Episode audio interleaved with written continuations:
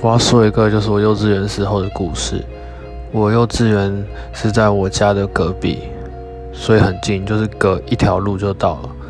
然后那个时候就是我妹中午都会回家睡觉，然后我就说：“妈妈，我也中午想要回家睡觉，下午再去学校上课。”我以为我妈已经跟老师说好了。